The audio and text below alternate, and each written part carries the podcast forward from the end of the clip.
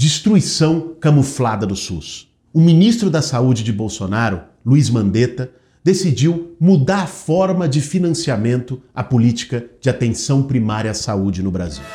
Para fazer um bom café, meu bem. A partir do ano que vem, a ideia é repassar o dinheiro da saúde para as cidades, não mais de acordo com a população do município, conforme atesta o IBGE, mas de acordo com um cadastro nos postos de saúde. Ou seja, se o município tem hoje um milhão de habitantes e 500 mil cadastrados, até aqui ele recebia do SUS o correspondente a um milhão de pessoas. A partir de agora, com esse novo modelo, vai receber o correspondente a 500 mil. A verba da saúde para os municípios vai diminuir, principalmente para os municípios maiores. Mas a gente sabe que na vida real não é o cadastro que define. Com cadastro ou não, é na UPA ou no pronto-socorro que as pessoas vão quando precisam de atendimento médico. É no centro de saúde que a mãe ou o pai, tendo ou não cadastro, levam seus filhos para vacinar. Na verdade, não precisa pensar muito para a gente entender que essa é uma forma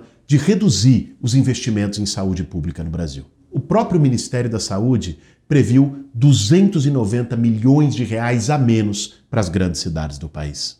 Essa é a estimativa oficial do Ministério, mas o número é muito maior. Só o secretário de Saúde do Estado de São Paulo estima uma perda de 732 milhões de reais por ano com os cortes. Mas afinal, por que o Ministério da Saúde decidiu fazer essa mudança agora? Para entender essa medida, eu conversei no Vaza Bolos de hoje com o professor Gastão Wagner, da Unicamp e um dos maiores especialistas em saúde pública do Brasil. Fala, Gastão.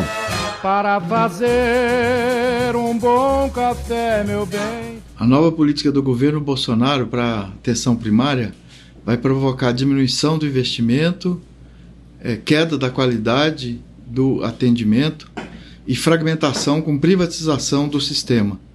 Outros países fizeram a política de cadastramento da população articulada, integrada com a expansão da rede, com a contratação de novas equipes a Espanha, Portugal, a própria Inglaterra, e fez isso ao longo de um prazo grande, seis a oito anos. É, então, temos que fazer uma crítica a essa política. Ou seja, por trás dessa história de cadastramento, de dar transparência ao sistema, o que eles querem é cortar os investimentos em saúde para atender a lei do teto de gastos. Fazer ajuste fiscal às custas da saúde do povo brasileiro.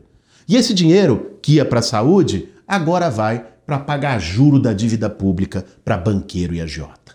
Mas esse tal cadastramento pode levar ainda para um caminho muito perigoso. O que eles querem, na verdade, é, com esse cadastro em mãos, dizer que apenas os cadastrados são os que precisam de verdade do SUS. E a partir disso, romper com o conceito do Sistema Único de Saúde como atendimento universal para todos essa separação entre pessoas que supostamente não precisam do sistema de saúde e outras que precisam vem sendo defendidas por algumas entidades internacionais, como o Banco Mundial e a Fundação Rockefeller. Na prática, isso significaria acabar com o modelo de atendimento universal e fazer um modelo de cobertura universal.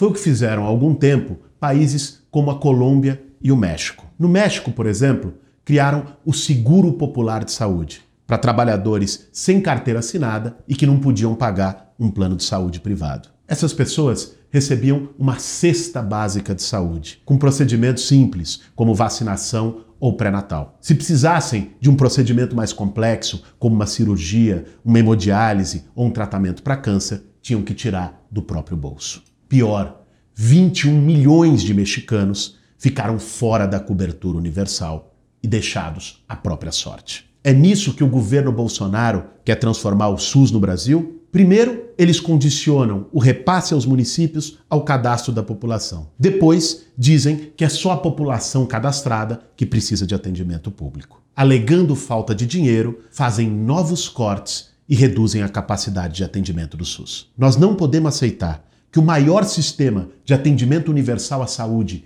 do mundo seja desmontado por baixo do pano, com truques do governo, sem que a população sequer saiba o que está acontecendo. Se a saúde pública do seu bairro, da sua cidade, não vai bem, fique muito atento, porque com essa política do governo Bolsonaro, ela pode ficar muito pior. É isso, gente. Esse foi o nosso Café com Bolos. Se você tem, além de você, alguém da sua família, seus amigos que também usa o SUS, repasse esse vídeo, compartilhe, passe essa informação adiante. Um abraço e até o próximo café.